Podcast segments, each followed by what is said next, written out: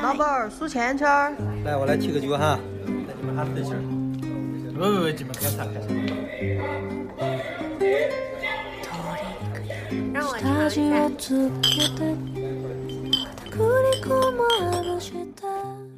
大家好，欢迎收听这一期的九言九语，我是主播叨叨，我是主播七七。这次先请七七来介绍吧，毕竟我觉得他积累的资源比较多，他比较有发言权。对这一期节目呢，我们想聊一下脱口秀，就是我个人最喜欢的一种艺术形式。然后我们想聊 脱口秀，太夸张了吧？最喜欢的一种艺术形式，不夸张啊！我真的平时看脱口秀的频次非常高哎。嗯嗯嗯。嗯，就是想聊脱口秀，可能主要有两点原因吧。一个是脱口秀五最近刚刚落下帷幕嘛，然后槽点也非常多，所以我们之前本来也想聊，就想搭着阶级的那个话题一起聊，后来又觉得可能不太合适，就没聊。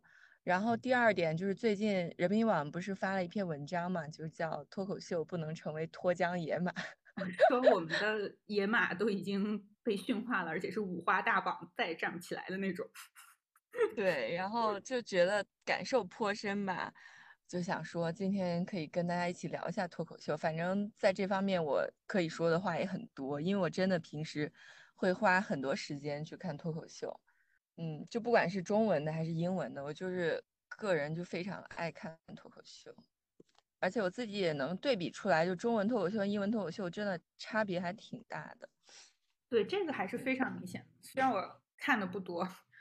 然后刚才之前也有看过一看过七七安利给我的，就他安利给我的我都会看，嗯，但是然后自从他提议说我们来录一期脱口秀之后，我就一直在反思，就作为一个善于反思的受过高等教育的中产中产阶级女性，我就一直在反思我为什么不喜欢，嗯，国外的脱口秀，当然主要是美国的吧。就我感觉你安你推给你安利给我的应该是美国的脱口秀比较多。其实刚才我在看的时候还在想，不知道欧洲的脱口秀会是什么样的风格。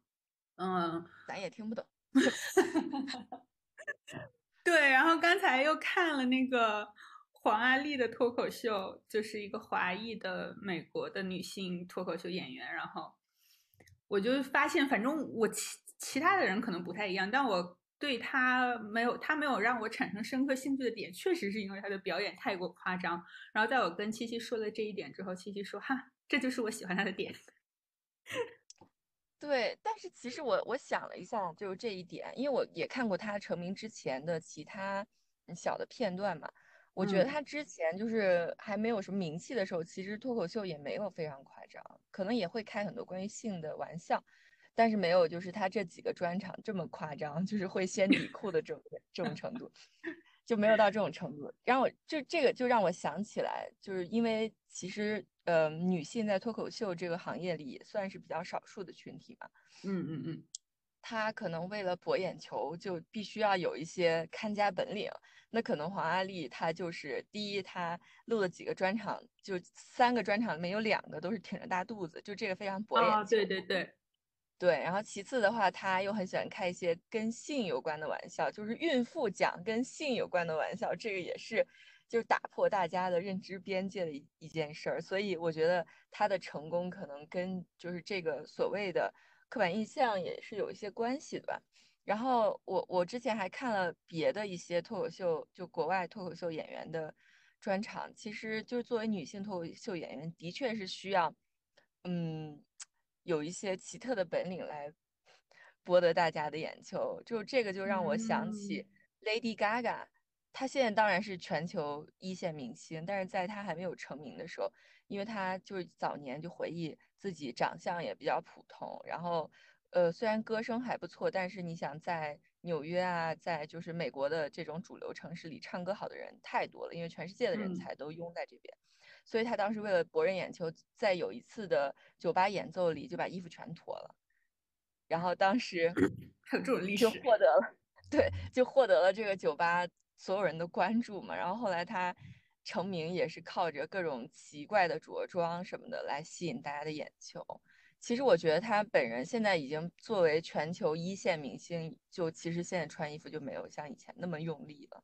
嗯嗯，而且他也可以去唱一些自己喜欢那种爵士啊，就那种比较古典的歌曲，没有像以前就一定要啪啪啪啪啪啪啪啪，就是唱那种舞曲形式的歌曲。所以我觉得可能作为女性在这种行业里想要成功，就必须得要更更用力一些吧。我是喜欢黄阿丽，就做做同同为一个同为一个女性。我是喜欢他那个很自信和洒脱的，嗯，态，就是他的态度的，就是他这个态度让我觉得是我非常喜欢的。可能，然后我刚才就想，可能还是因为我刚才跟七七说我要看一段黄安丽下饭，然后我打开之后，他已经生生好了小孩，应该是后后面一点脱口秀，然后他就一直在讲口交、颜射。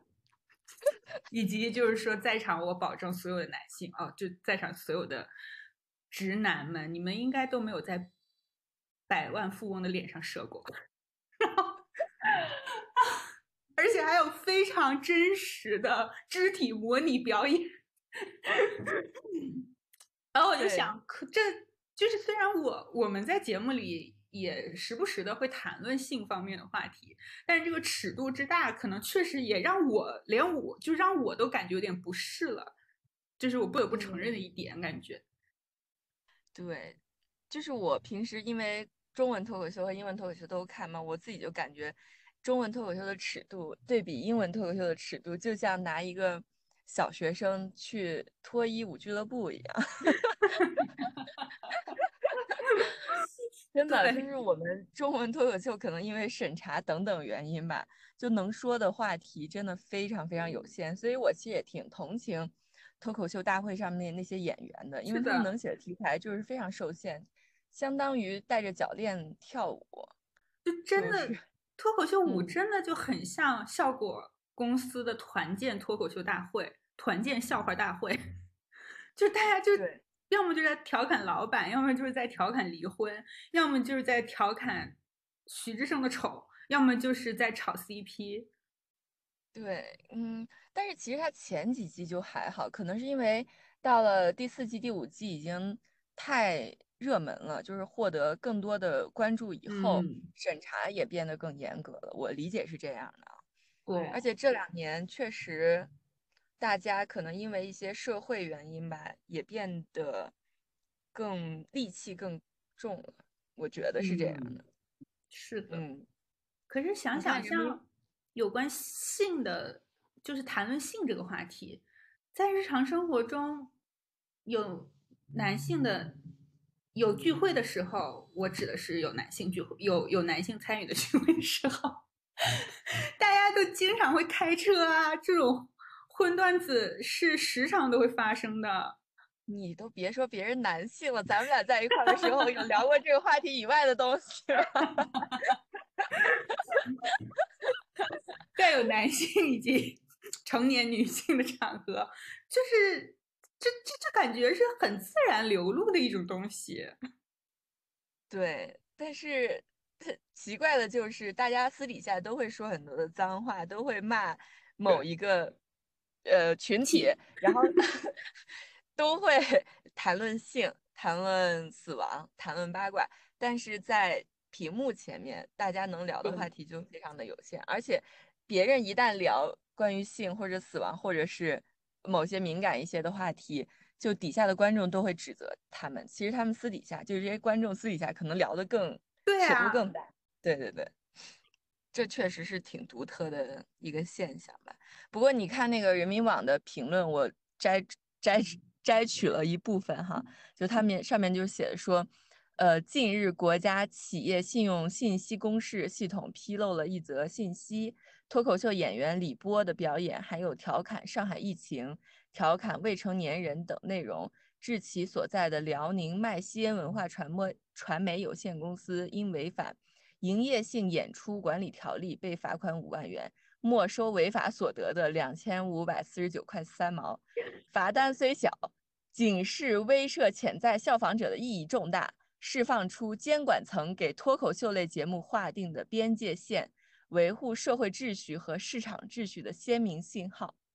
然后后面还有还有几段啊，就说每次罚款都是一次警示，提醒其他脱口秀演员集体注意：脱口秀可以直言不讳，但不能信口开河变成脱缰野马，以致冒犯他人感情，违反公序良俗。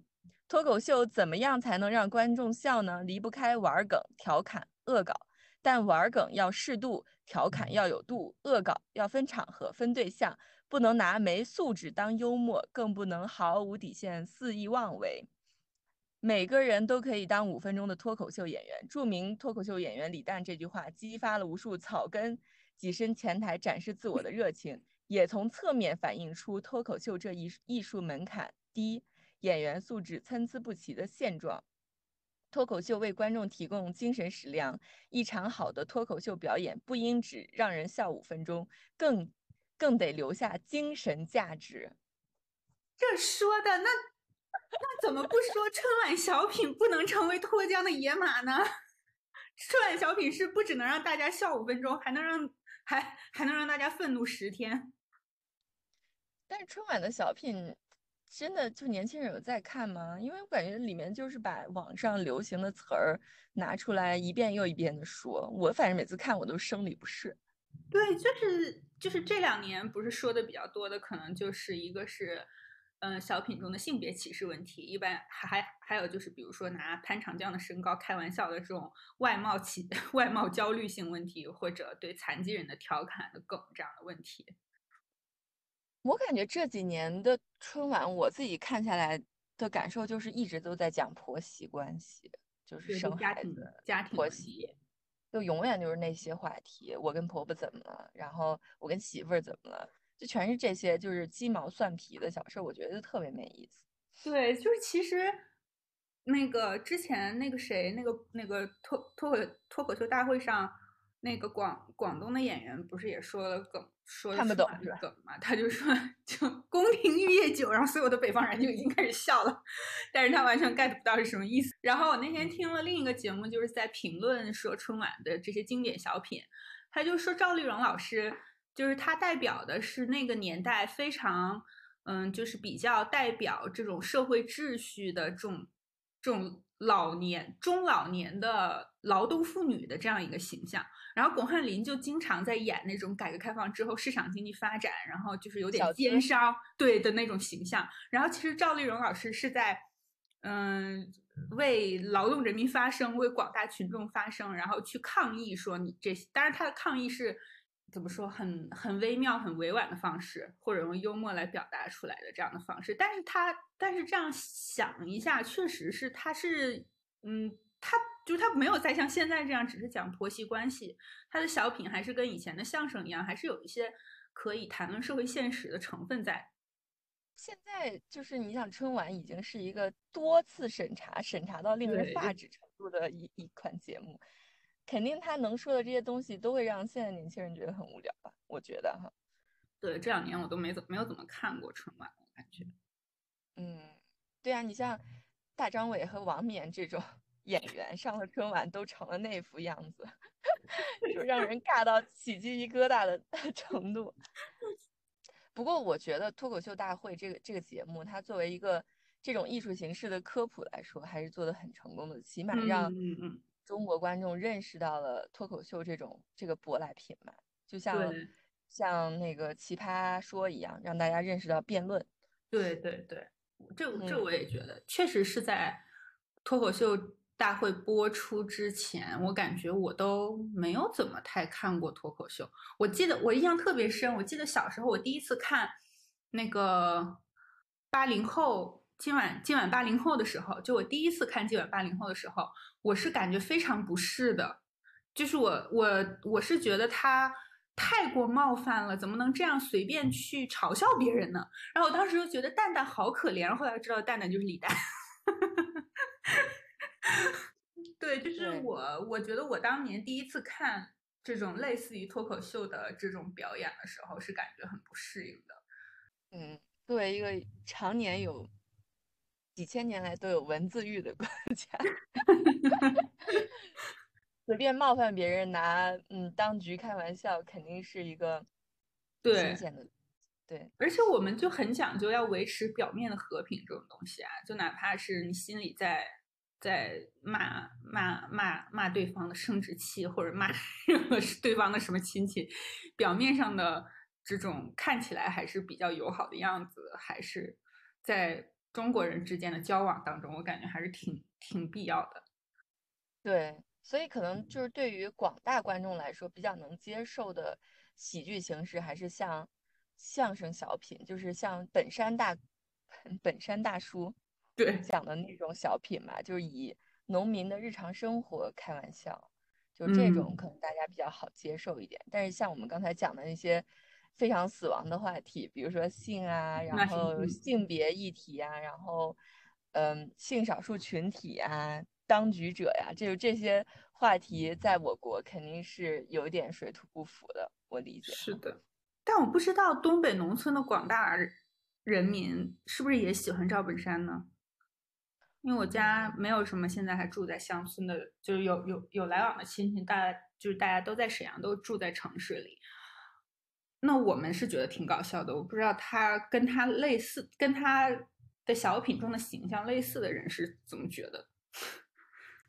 就我爸说他以前去东北看过二人转，就是说就全是荤段子，然后就各种下三路的玩笑，所以我觉得 不是。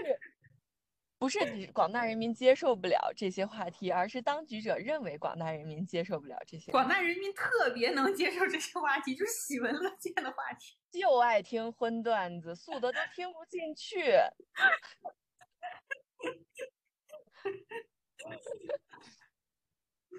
对，然后就是我我刚才说到嘛，就是脱口秀大会作为一个脱口秀的科普来说很成功，因为给我们介绍了很多。脱口秀里面的不同表演形式吧，比如说像那个杨波的那个 one liner，就是一句话的那种笑话，还有像王冕那个音乐脱口秀，还有像这两届嗯的那个肉食动物，就是漫才组合，对，还有好像这一季还有一个魔术师吧，就是魔术脱口秀，我怎么不记得？我叫个啥来着？我名字想不起来了，反正就上过春晚的那个魔术师，然后这次不是也来了嘛？当然很快也被刷下去了。就是反正给我们介绍了很多种脱口秀的形式吧，而且我觉得题材上来说，就也可以，嗯，很细致，就可以很，呃，准确和细致的表达生活中的一些小的事情吧。我觉得也挺有意意思。比如说像秋瑞讲的那个北京租房的那个经历，刚才我我刚才我刚才又复习了一遍，真的太好笑了。他说。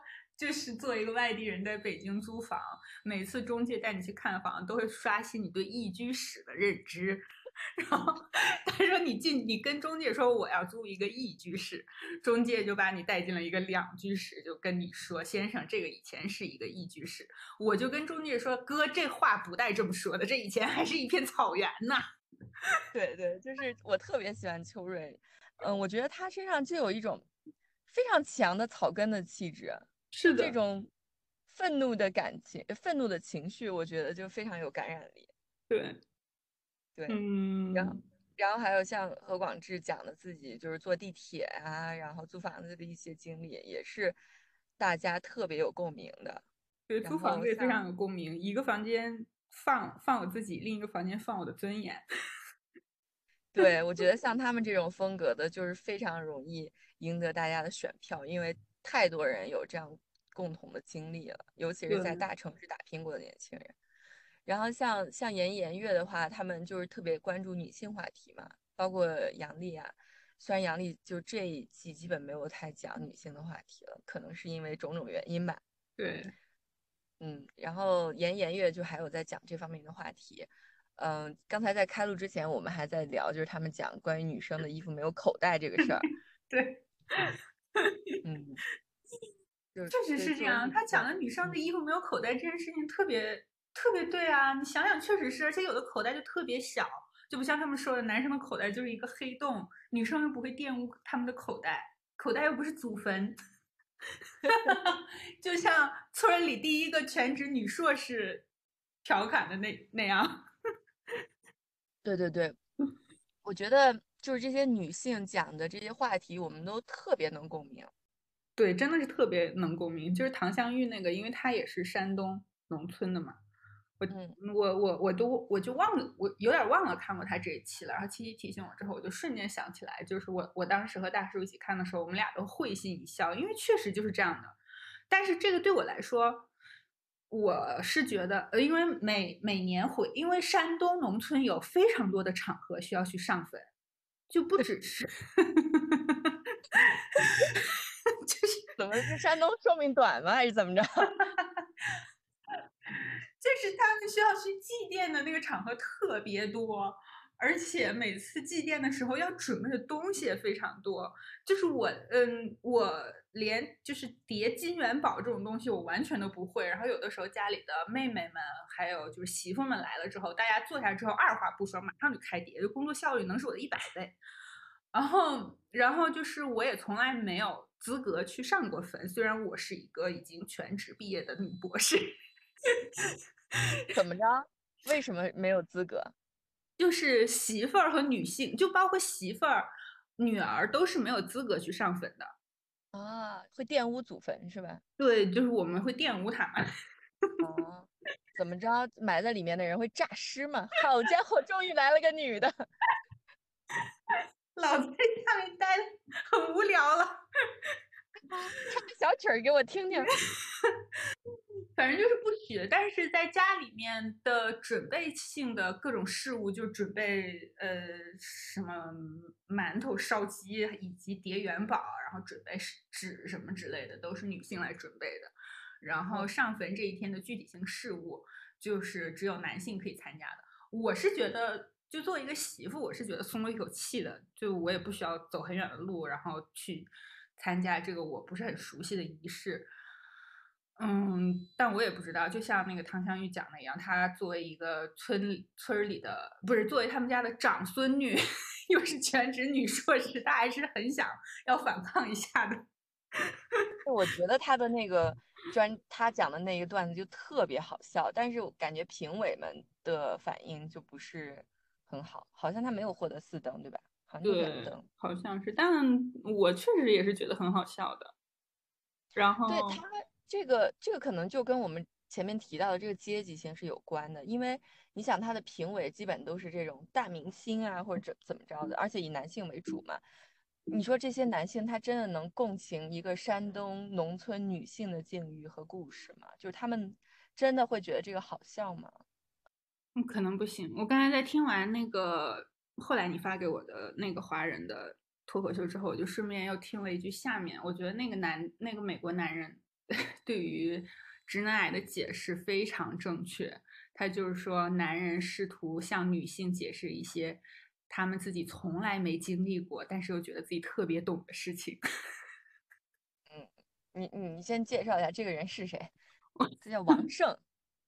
啊，对对对对对，啊！但我后来听的是大家的，他他他的名字叫赛赛金花，为什么叫赛啊？Seth Meyers 就是一个，反正是一个，嗯，长得很像犹犹太人，然后长得很像犹太裔，名字也很像犹太裔的，但不是犹太人的人的美国人。然后他也拿这个种族梗开了很久的开了很久的玩笑，我觉得在在我听过的几个美国的脱口秀里，这确实也也是一个经常说的梗。嗯嗯，我我觉得我们要不先聊聊脱口秀大会，然后后面我们再聊一下外国的脱口秀演员。好，脱口秀大会我刚才在豆瓣上查了一下，因为它现在已经五季了嘛，然后第一季的话的大王是庞博，然后 第一季它其实当时的那个形式跟现在还挺不同的，因为没有拍灯什么的，就感觉更像是效果内部的一个嗯什么 party 之类的吧，因为大家就是坐在那儿，然后就有人讲讲那个脱口秀，别的人就在旁边呃像观众一样看，就呃感觉更亲近一些，不像是这种审审视，更像是一个读稿会，就是他们效果内部嗯的读稿会一样。然后他的那个人马也是吐跟那个吐槽大会一模一样嘛，就是有池子，还有掌勺岗。对，就那个时候还是嗯，当时还是挺，我觉得那那第一季还是挺好的，虽然可能嗯爆梗或者是很厉害的新人没有现在多，但是我觉得第一季的那个形式是嗯让演员们压力更小的吧，我感觉哈。对对，确实他们嗯现在后来慢慢改变的这个赛制也是很让人吐槽的地方。对，然后到了第二季，我感觉就已经更商业运作一些了，就已经有淘汰制，有拍灯了。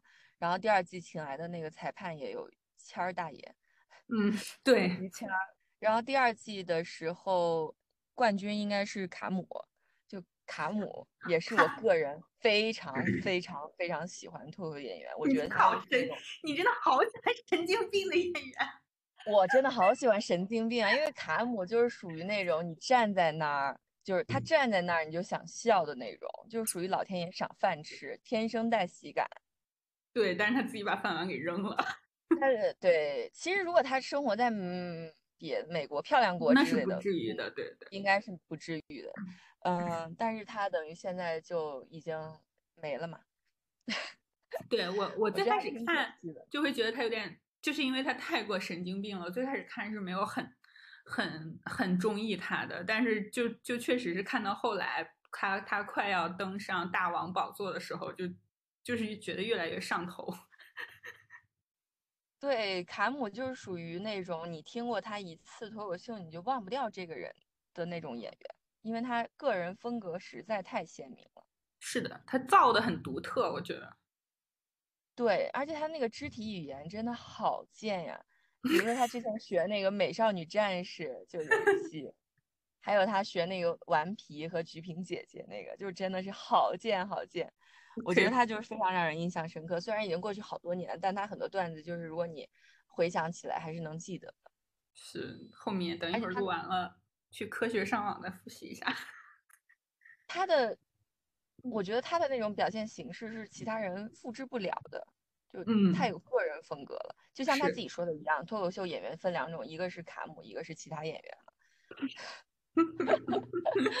就他太特别了。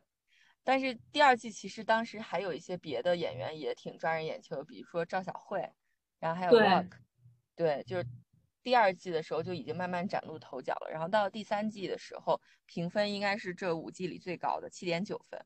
然后第三哦季的时候，嘉宾也是很重量级的罗永浩，就是大家很喜哦欢的一代网红。对，对，然后第三季的冠军就是王冕嘛，然后王冕真的是很让人眼前一亮。其实他前两季也都在，但是到第三季以后转型做音乐脱口秀，就这个属于是只有他一个人能吃这碗饭，别的人都玩不了的嘛。所以，他确实就是做的很优秀。然后到第三季的时候，还有一些就已经有很多新人变得嗯很亮眼了，比如说李雪琴，嗯，然后还有那个呃，应应该杨笠也是在第三季忽然大火的吧？因为他在第三季的时候说到了普信男，嗯就当时嗯引发了特别大的讨论嘛。我记得当时全网全网都在攻击他。嗯，其实我觉得也没啥，就就你你现在想想，真的觉得这个问题很搞笑。人家只是说普通又自信，就竟然引发了这么大的，就是舆论风风向的那个变化。对啊，我就想不通为什么这个能引起这么大的讨论。就可能连这种很朴实的大实话，男人们也很少听到吧？可能真的是在糖水里面浸泡太久。对啊，就是可能他们听 s p y 这样的反应听的太多了。嗯，应该是的。然后还有那个严颜悦也是在第三季的时候，应该特别受罗永浩老师的喜爱嘛。嗯嗯，周奇墨也是第三季上，但是好像就就滑铁卢了。反正第三季周周奇墨还挺惨的，就是说天花板碎了 之类的，，捧太高。捧太高。然后到第四季的时候，周周奇墨就杀回来成为大王嘛。然后第四季应该也也是评分还挺高的，因为当时也大家都封控在家，好像也就收视率特别高吧，也也没有什么节目可看。嗯，然后第四季的时候，就是广智和徐志胜，还有那个邱瑞，肉食动物不是都出来了嘛？然后这一这一批新人都特别的吸人眼球。嗯，对，对，尤其是智胜吧，我记得当时我朋友圈好多人都把那个头像换成了智胜，这你朋友圈都是一群什么什么人？对，尤其是大美女们，好像就特别喜欢智胜这种搞笑男。嗯，然后到第五季，就这一季，就反而评分就特别低，只有只有五点八分。前阵子好像到四点几了，然后最近到五点八分。然后我们俩的观感也是觉得，就是聊的话题就不痛不痒的，都是些内部梗、离婚梗。然后就调侃外貌啊什么什么的，然后杨笠这一季也基本上没说啥。对，然后严艺严月还被阉割的比较多。对，然后那个张浩哲就是一个黑旋风脱口秀黑旋风，他不是他应该也是第四季出来的新人吧？好像是孟川的徒弟，然后在第五季的时候就被整个封杀掉了，也不知道是。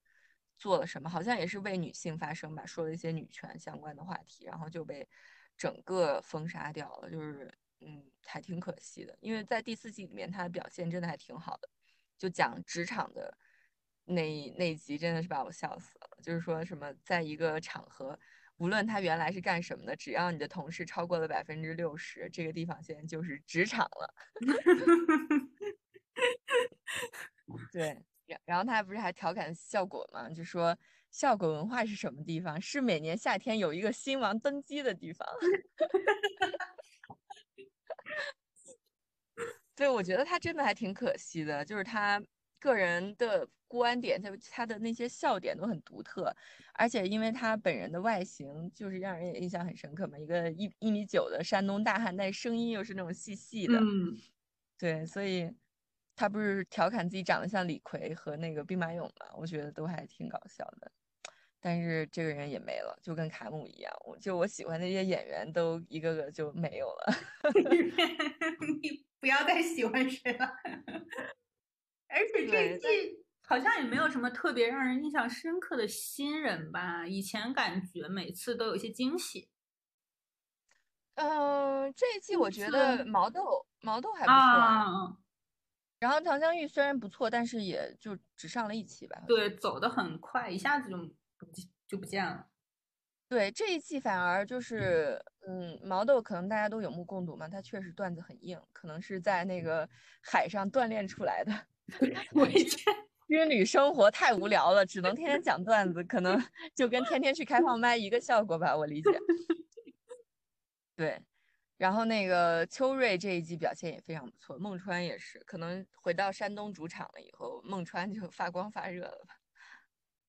对我其实真的，我觉得你看他，你看每次照照台下的观众，就是脱口秀的观众是没有什么不是，我觉就是当然只是我信口开河啊，是不一定有什么性别的差异的，就是我作为作为女性观众，我们真的能从很多女性脱口秀演员的。观察中，他们的评论中，他们的表演中，得到一些共鸣，甚至是哈哈大笑之后的治愈。就有的时候，这种你知道，你体验到的很多不高兴的事儿，就很多人，其他人也能体会到。你至少感觉你不是那么孤立无援。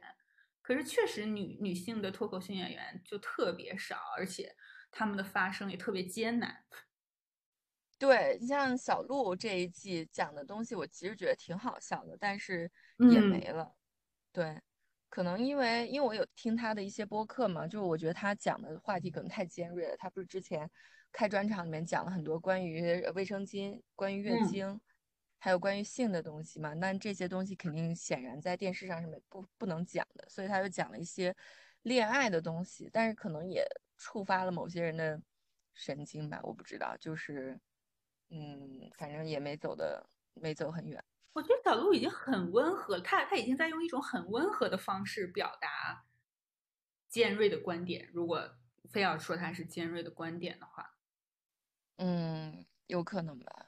嗯，但这期袅袅的表现真的很不错，就是北大没白读，真的是这个真的是，就你每次听他的表演，就觉得这个文本的逻辑确实是 有高学历在支撑的。对，比如他之前讲的那个厨房和地狱的关系，然后 还有他那个武松打虎那个吴老师还是松哥，就是 这些细致的点，还有他说自己嗯，只有什么中杯、大杯、大杯和超大杯，我也特别喜欢这个梗。我我我我刚才记了一个，他说就是很多重要的问题在生活中都是没有答案的，就只能略过。就比如说这个下面是我我随便讲的哈，比如说我要不要生孩子呢？答案是略。然后我要不要离婚呢？答案是略。我要不要呃就辞职休息一年呢？答案是略。就好像生活每时每刻都在跟我说略略略略略略略。对 对，就鸟鸟真的是很异军突起的。就完全是靠自己的硬实力吧，我只能说他文本实在太强了。虽然虽然他可能不是嗯场全场里面最有个人风格的，或者是最亮眼的，但是他确实是靠着自己扎实的文文笔走到了第二名的位置。所以我觉得袅袅真的是实至名归。我刚才看在看一个合集，我感觉其实在这一季，他有的时候他偶尔会笑了。就在表演的时候，他以前是全程面无表情的，看地板。对，然后现在就像他说的，风控时间久了，他也变成了一个特别渴望社交的人，就是连脸上的笑容都增加了。嗯，袅袅真的是实至名归，我觉得他拿第一我都不会觉得。对，很多人就有人会说他是，嗯，就是这种很丧的脱口秀。但我觉得这个形容好像也不是很准确，嗯，因为像他在说有关卷和躺平那一期的时候，他也有在说了，比如说，比如说服装师跟他说：“娘娘，你吸一下肚子。”然后他就说：“我已经在吸了。”他说：“你你你你以为就是我看起来很丧，就是很躺平，其实我已经在卷了。”就我觉得这个就像是他对他自己的一个点评或者概括一样。嗯，是的，其实，嗯，我觉得像他的段子和呼兰的段子，其实对那个听众的，嗯，文化要求还是有一定门槛。对，这不就这就是我们之前最开始想到说讨论的，就是这种幽默和好笑本来就是很分阶级的。对，比如说像，嗯，其实小块儿和 Nora。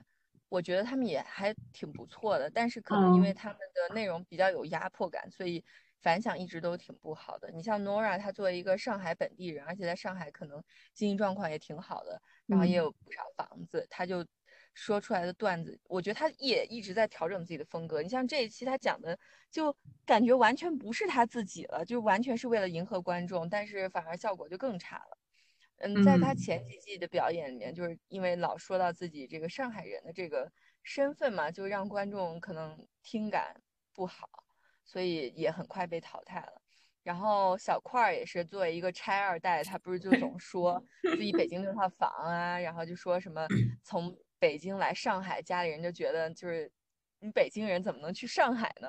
就是会有一种嗯优越感和压迫感吧，所以可能观众都不是很买账。嗯，反而可能观众更喜欢像智胜啊、广广智这种更草根的表达。我理解，对，就是要很低姿态的这种来表演，会比较容易有人气。就是我们不是说谁谁的谁的表演比谁优秀，只是说比较这种把自己的姿态放低一点的表达，好像比较容易有人气。对，所以我觉得，比如说，如果把，嗯。袅袅和呼兰拉到那种三四线城市开专场，可能反响就会很差，因为他们的内容确实是需要一定的文化门槛。对，那肯定不行。袅袅还要讲到西西弗斯和海明威、茨威格，人家根本就不知道你是哪个村的。对，但是像我我理解，像广智和智胜和孟川可能会在这种更草根，就是文化。嗯，阶层更低的人群里也是可以受到欢迎的，所以很作为观众，我们其实还是经常存在一种看不得你好的心理。对，可能大家传统以来都是觉得你还是一个戏子嘛，就是你还是一个卖艺的，你怎么能 高我一等呢？就是我是买票的大爷，我我肯定是，嗯嗯，你要是来给大爷表演的，不是让你来高大爷一等的。嗯，你你觉得，嗯，国外的脱口秀有脱口秀演员有需要这样低姿态吗？我感觉在我看到看过的屈指可数的几个里，好像并没有这种很强烈的感觉。嗯，可能真的是取决于你的背景吧，因为我我看的脱口秀演员，就国外脱口秀演员里面有很多是这种移民背景的，比如说你刚才提到的王胜，还有黄阿丽，还有一个就是马来籍的，嗯，美国的脱口秀演员叫钱信一，嗯，应该是这么念吧，对自己中文特别没信心。然后还有一个叫欧阳万成的，也是，呃，应该是华人，嗯的美美国脱口秀演员。然后还有比如说已经回国的黄西，就之前给奥巴马也发表过那个脱口秀演讲的。然后还有印度籍的 Russell Peter，也是一个享誉全球脱口秀演员。然后他也是应该是二代移民吧，他父母从印度搬到了加拿大。然后他就像这些有移民背景的脱口秀演员，其实。特别喜欢讲这种呃文化差异啊、刻板印象啊，还有是作为移民的这种嗯趣闻和感受吧。我觉得你的这个背景确实会影响你的题材，这个是没有办法的。那你觉得你对比如比较 native 的美国演员有什么感感受吗？其实也还是分男女，比如说嗯。我们一会一会儿可以把这个名单放到我们的那个 notes，因为因为这个就是真的太难念了。比如说像我可以我专门列出来的我喜欢脱口秀演员，然后按男女分别列出来。如果先从女性说起的话，我最喜欢的当然是黄阿丽，就是阿丽旺，嗯然后还有 Whitney Cumming，就是惠特宁康宁，嗯然后还有 Michelle Wolf 米歇尔沃尔夫，然后还有。John Rivers，琼里弗斯，然后 你，我以为只有写论文的时候才必须得把外国人名念翻译成中文。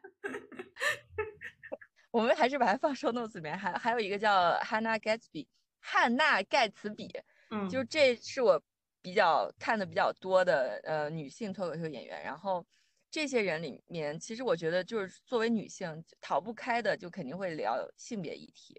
嗯，然后会聊婚姻啊，会聊育儿啊，然后会聊一些可能跟性有关的话题。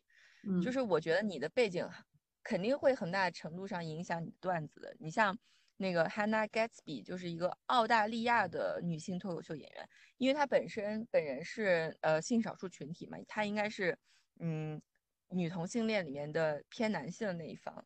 嗯，然后他的告别秀那一场，嗯呃。专场里面就提到了自己作为性少数群体，其实受到了很多不公正的对待。就我反而觉得，我现在看到了很多脱口秀变得越来越政治化了，就是反而，是嗯，对，就反而一些呃正经的节目越来越娱乐化，反而脱口秀变得越来越 政治化。然后，嗯，男性的脱口秀演员的话，我自己个人最喜欢最喜欢的是那个 George Carlin。乔治卡林，然后他就是一个年纪非常大，应该他就是一直从年轻说到死吧。啊，他好像也是前几年才死的。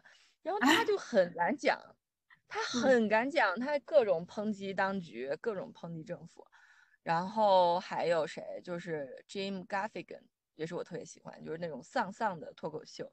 嗯，啊，还有 Louis C.K. 也是我个人非常喜欢，但是因为他触及了美国社会的红线，就是，嗯。性侵和那个，嗯，应该是他有性骚扰其他的脱口秀女演员吧，然后他现在也在被美国社会被边缘化了，但是他本人是非常非常有才华，而且本人也非常好笑，他的专场我可以就是看十遍也都不会腻，嗯，然后还有那个博本汉，他应该也算是嗯音乐脱口秀，但是他的音乐脱口秀就是。编排的非常精美，非常精妙，然后也是我的其他就是德国这边的同事推荐给我的。我看完以后大受震撼，我就不知道脱口秀还可以做成这样。就王冕跟他一比，就像小学生，音乐脱口界界界的小学生一样。嗯，对。然后我之前在英国读书的时候，其实也看了不少英国的那个脱口秀，比如说 Russell Howard，就是英国人，一个嗯。英国的小年轻嘛，然后他就是风格也挺有意思的。还有那个 Michael McIntyre，他应该年纪比较大一些，然后在英国也是属于特别有名的脱口秀演员吧。对，反正我我感觉我看的男性脱口秀演员其实讲的范围就更广一些，比如说宗教啊、政治啊、家庭生活呀、种族啊都会讲一些。但是女性脱口秀演员，我目前还没有听到谁是不讲性别议题的，就是你只要是个女的，你就逃不过逃不开这个话题。你只要是，嗯，你只要是亚裔或者是就是其他移民，你也逃不开这个移民的这个话题。对。这个很正常，因为在你的生活中，可能如果你的如果每个人的脑门上都贴着几个自会影响自己生活的一些话题或者标签的话，那那那女性的脸上肯定就贴着性别这个标签。嗯，对。然后嗯，像我刚才说的那几个人里面，就是我我觉得男性脱口秀演员都都特别敢讲嘛。然后比如说像路易 C K，他二零一七年在华盛顿的那一场专场。就我听了大受震撼，因为我都不知道这些话题是可以拿出来在台面上讲的。比如说他一开场就说完 Thank you, Thank you 以后，第一句话就是 So you know, I think abortion is，就是他开场的第一句话就在我我看过这一期啊，原来是他，你发给过我。对，就它里面的一些观点真的是非常大胆。比如说他说，我。堕胎应该堕胎却没堕，就跟憋着拉屎不拉屎一样。对我也很挺震撼的，就是也是因为可能有一种，就是最 就没想到在脱口秀舞台上可以听到如此 pro feminist 的发言。对啊，然后他就说，我觉得女性应该有权利杀死婴儿，有两点原因。第一，我认为生命没那么重要。对，我也非常能 get 到他的笑点，感觉。对，我就非常喜欢他。然后他就说，人们应该可以谈论自杀，因为自杀其实在美国这个嗯很多地方还很传统的社会来说，也是一个禁忌话题嘛。因为在基督教里面，自杀是一个非常严重的罪。嗯嗯。对，然后他就说，我我认为人们应该可以谈论自杀，因为这个世界就是由今天还没有自杀的人组成的。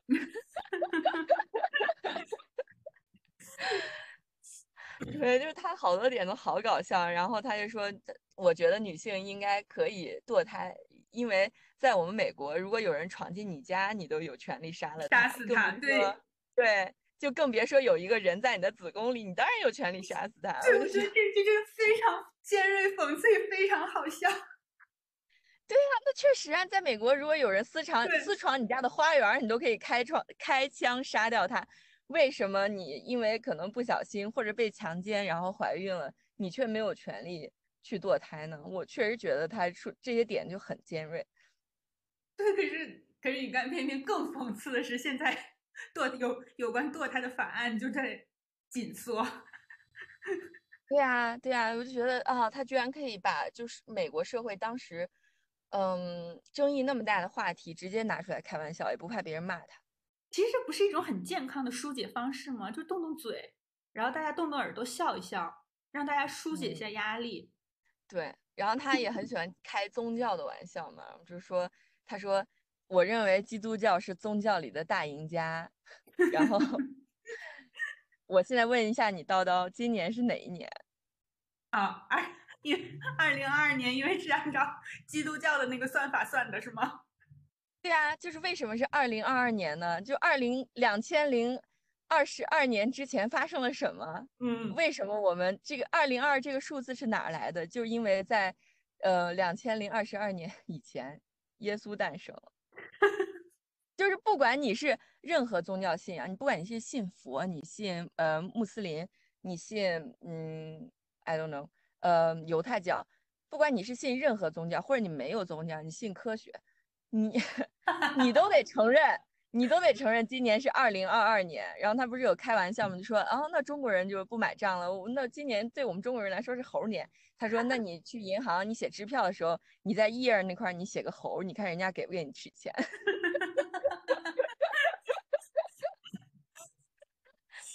就这点真的好尖锐啊！你想一想，确实是个这个道理啊。就真的不管你是什么人，你是什么宗教信仰，你都得承认，今年就是二零二二年呀。对，就他的他的段子感觉又很值得玩味和回味。就是你你你越想 觉得越有道理，越有道理就越好笑。对，就因为他本人说的时候表情又很贱嘛，嗯，然后你就觉得特别的讽刺。我就是任何时间看我都。都都会很喜欢他的所有段子。而且我自己觉得，就是你掌握一门语言，其实不管是笑话还是骂人，都对你你对这个语言的理解有一定的门槛的。就如果你还不就是你的英语水平还很低的时候，其实外国人就嗯、欧美人跟你开玩笑的时候，你是听不懂的。嗯就像很多，就像很多那个欧美人来中国，然后中国人跟他们开玩笑，他们也听不懂一样。就是其实你能掌握一个语言里的笑点，已经是很高级的一件事儿了。对，我觉得如果我，因为我也听过几个片段的英国演员的脱口秀，我感觉如果不是因为在英国留学过好几年，你也是 get 不到，比如说一些地域梗啊，或者是口音梗什么之类的，都是完全无法理解的。嗯，是的。哦，对，说到敢说这件事儿，我们之前在聊那个育儿那一期里面，我也提到那个美国女脱口秀传奇女脱口秀演员 Joan Rivers，嗯，就是她是那个了不起麦瑟尔夫人的原型嘛，她嗯本人就特别敢于挑战公序良俗，因为她在自己的一个节目里甚至有调侃过她老公自杀这件事儿。就我觉得，对于大嗯多数人来说，自己的另一半自杀掉都是一个，嗯，永远愈合不了的伤口吧。然后她居然可以把这个事儿拿出来开玩笑。嗯，对，她就说。对，她就说，嗯，她老公当时不是自杀了嘛，而且自杀前给家里最后打了一通电话，是她女儿接的。然后她就跟她女儿说，好像我我我我不会回来了什么之类的。然后当天晚上她就自杀了。然后在她自杀之后，她女儿整个人就，嗯，魂飞魄散，就是整个人每天都是心不在焉的，看什么都，嗯，没有心情，然后眼神都很空洞。有一天，他就带他的那个女儿去了比弗利山庄一个很高级的餐厅吃饭。然后那个打开菜单的时候，菜单上的价格就非常昂贵嘛，因为他们一家人都是犹太人。犹太人你知道，就是虽然很会挣钱，但是也很抠。嗯，然后他就跟他女儿说：“女儿，如果你爸爸还在世的话，看到这个菜单这么贵，肯定还会再杀死自己一遍。”然后他女儿就一下没忍住给笑了，他就等于说通过开玩笑的方式把他女儿给拯救回来了，因为在此之前他女儿天天都是郁郁寡欢，没有办法走出他爸爸自杀的这个阴影。嗯，这次杨笠不是也讲了他爸爸去世的那一期嘛？对，就这个我也让我印象有点深，因为他说他弟因为哭不出来嘛，但是他本来跟他弟也都说好了，两个人都不哭，可是他还是哭出来了，然后他弟就很很生气，就说解释一下，我就成了全村最不孝顺的人。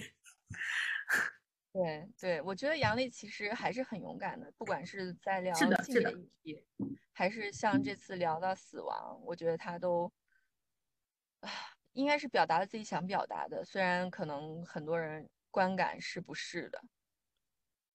对他，对我也觉得，因为他就是像性别议题，现在就有人在讲，嗯，但是他还是有比较走在前列的，就是感觉他表达的内容方面。对对，所以很多人说，就像刚才我们读那个《人民日报》那篇评论里面说，觉得脱口秀是一个很低门槛的艺术形式。其实我觉得它真的门槛很高哎，就如果你想把它玩好的话，你当然开些低俗的玩笑，去抄一些段子是容易的，但如果你想把它做好，做到像鸟鸟这种程度，做到像嗯 House 就之前的那种程度，嗯嗯。其实我觉得它对你的文学功底是有很高要求，你是要去雕琢你的每一个字的，包括像，嗯，呼兰不是动不动就要开《三国演义》里的这种玩笑，我觉得对，除非你真的是能把它熟读于心，不然怎么能随时能想出一个关于什么管仲的笑话呢？我就觉得我想我不出来。我肯定也不行。对对对，所以我觉得，嗯，我真的还挺钦佩这些脱口秀脱口秀演员的。对，你说每个人都能讲五分钟脱口秀，但如果是这样来界定的话，那每个人也只能讲五分钟脱口秀而已。嗯，但是确实，我觉得像他们，就不管是嗯文，就是会开比较高级的文学玩笑、英语玩笑，什么拆二代的玩笑或者等等之类的，就是哪怕是租房子，像坐地铁这种，它也是需要你在日常生活中其实还挺注意观察的。其实某些方面就跟作家们一样啊，就是你都得观察生活，捕捉细节，然后把一个细节展现它的三百六十度，就会才能展现笑点。对，你是需要有很强的讲故事的能力，嗯可以通过短短几句话把一个故事讲清楚，并且把大家逗笑。我觉得这是一个，如果你掌握了这个技能，很多行业你都可以信手拈来的。其实我也很喜欢杨波的 one liner，就是杨波，有一两期 就是可以一直笑，然后一边笑就一边想说杨波写稿得有多辛苦。但他这一季不是表现就很一般，好像大家就说他可能很多人喷他说他抄袭呀、然后说嗯不喜欢他什么什么的，可能他心里也比较受打击吧。所以这一期你看他就眼神很闪躲，然后也没有前几期那么自信。对，希望大家脱口秀演员 都勇敢起来。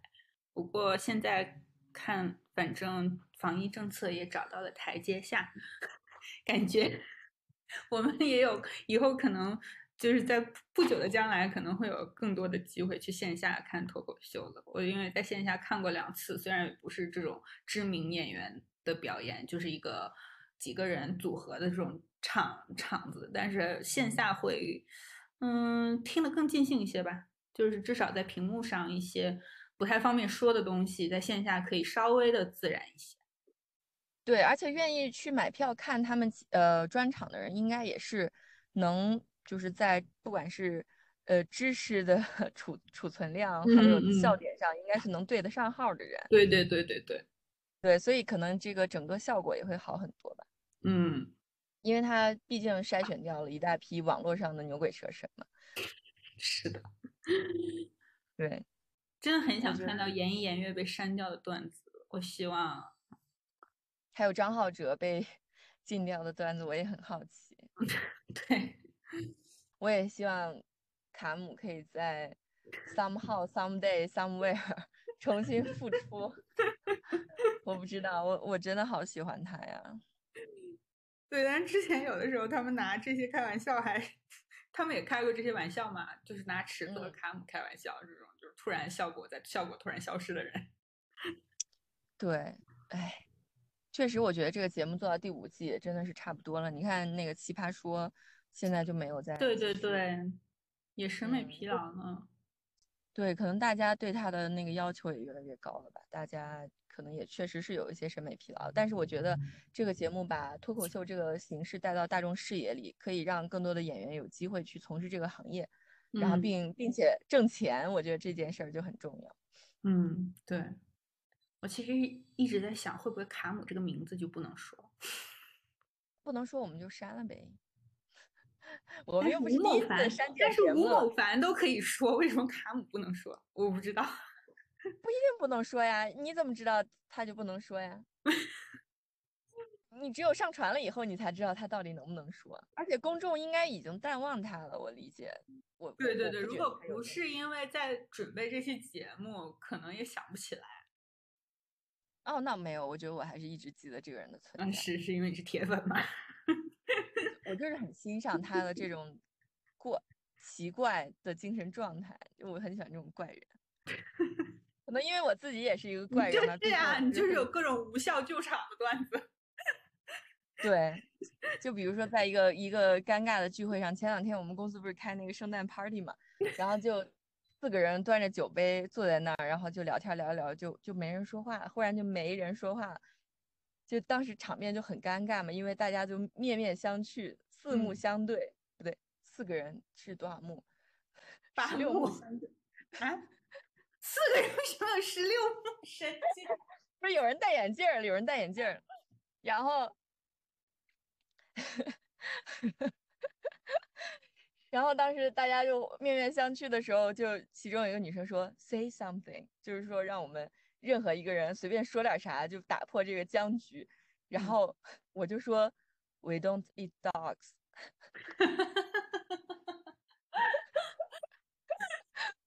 我就不知道为什么，就忽然脑子里就出现了一句“我们其实不吃狗肉”，然后其他人就 惊了，然后我就说大家都觉得我们中国人都吃狗肉，其实只有一小片儿区域的一小片儿人才吃狗肉，其实大多数中国人都不吃狗肉。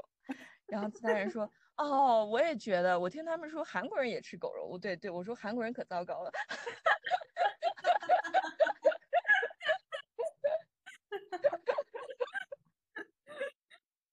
对对，我觉得就是因为就是因为就是因为七七就是会经常有这种脱口而出的让你震惊又觉得很好笑的发言，所以我完全能理解他喜欢的那些脱口秀演员。对，还有前几天也是在一个聚会上，然后有人就开始聊一些我很不喜欢的话题，然后我就忽然开始高声唱歌。就我真的做不到，你把我的头拧一百八十度，我也做不到。我觉得，我觉得当时站在我对面那个正在说话的人，可能都想给我打镇定剂了。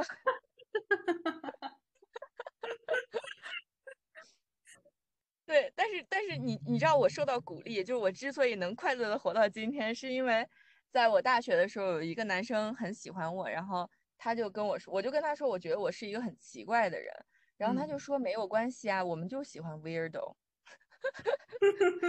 他就说我觉得英国人就是很喜欢 weirdo，所以就是你会在这活得很好。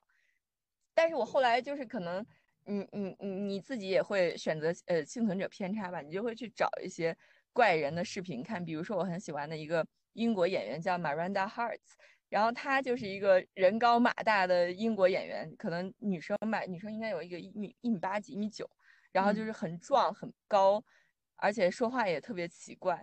但是他在英国就很火，然后我当时就觉得，嗯，可能确实怪人在英国还挺受欢迎的。然后我就觉得，嗯，我在这儿也是有市场的。虽然可能在中国的语境下就觉得我还挺，嗯，不合时宜，就有的时候说话会不合时宜，不分场合。就像那个刚才那个新闻稿里面说的，就是。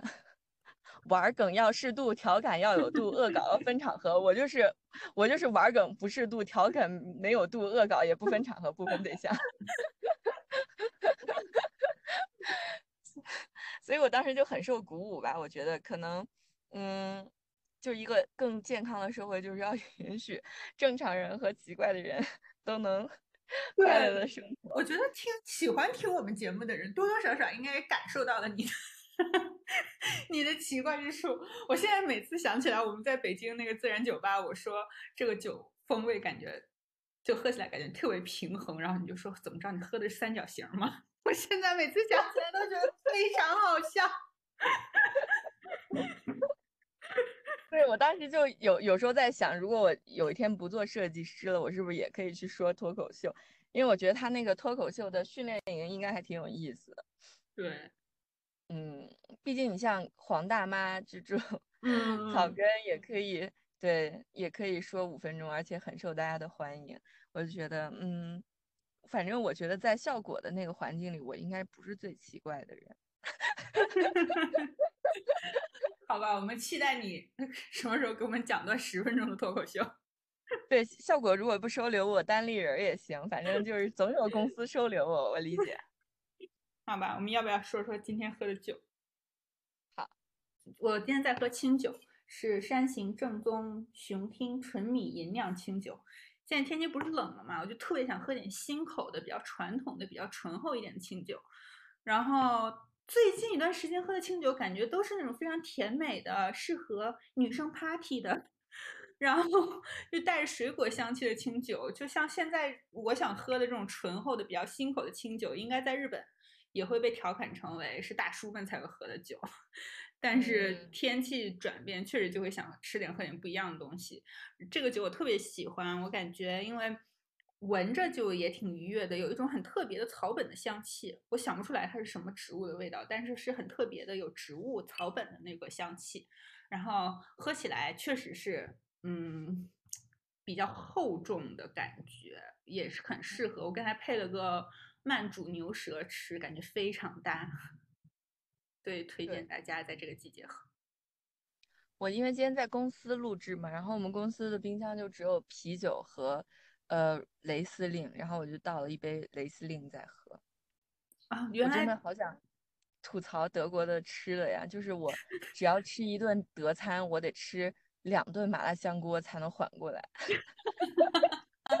我以为你要吃两顿 vegan salad，对，真的是要吃两顿麻辣香。我昨天吃了一个那个，因为我们带的这个这个大省叫呃薯薯瓦边，然后就我昨天点了一个就薯瓦边 classic，然后里面就是鸡蛋面条和水煮香肠，还有豆子汤。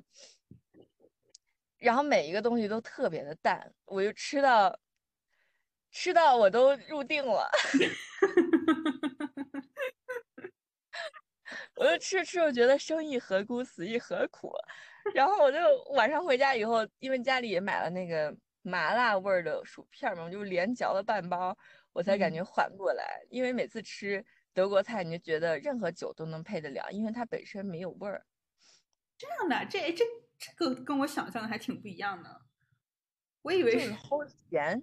我觉得，嗯，德国菜就像北京菜加东北菜，就因为北京菜在我看来就是齁咸。然后那个，你是不怕冒不怕冒犯到我们的忠实听众吗？没关系，齁咸也没有什么问题啊。那那有的地方人就爱吃盐嘛。然后那个 东北菜就是酸菜加猪肘加各种猪肉，然后德国基本原料就是酸菜加猪肉加各种猪肉香肠、血肠，就各种肠，然后加上一堆盐。然后我每次吃的就是看淡了人生。可是你自己做的菜也经常让我觉得看起来就是淡淡如水，就感觉你是一边听佛经一边做的。对我自己做菜，我也是经常下不去手。反正 anyway，我我我就是昨天吃了一顿德餐，我今天就心情很不愉快。我晚上要给自己做个麻辣香锅。好吧，我们一会儿我们剪剪辑的时候把七七安利的脱口秀演员们放在。弹幕里，大家喜欢的话也可以听一下，去 get 一下意外的快乐。对对，我我发的这个名单里面，很多人在 B 站上都有，所以大家可以自己去搜。对，嗯，就是墙内也有幸福。对，好吧，那我们今天节目就到这儿吧，谢谢大家收听，下期再见，拜拜，拜拜。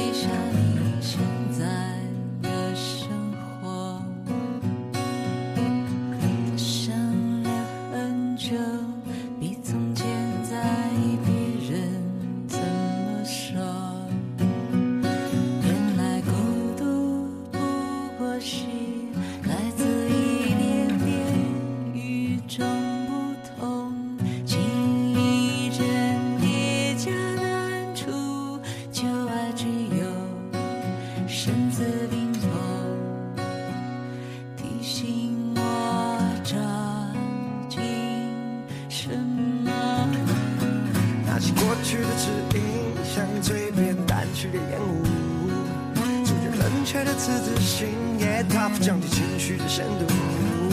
悲伤再重，依旧拉不下脸。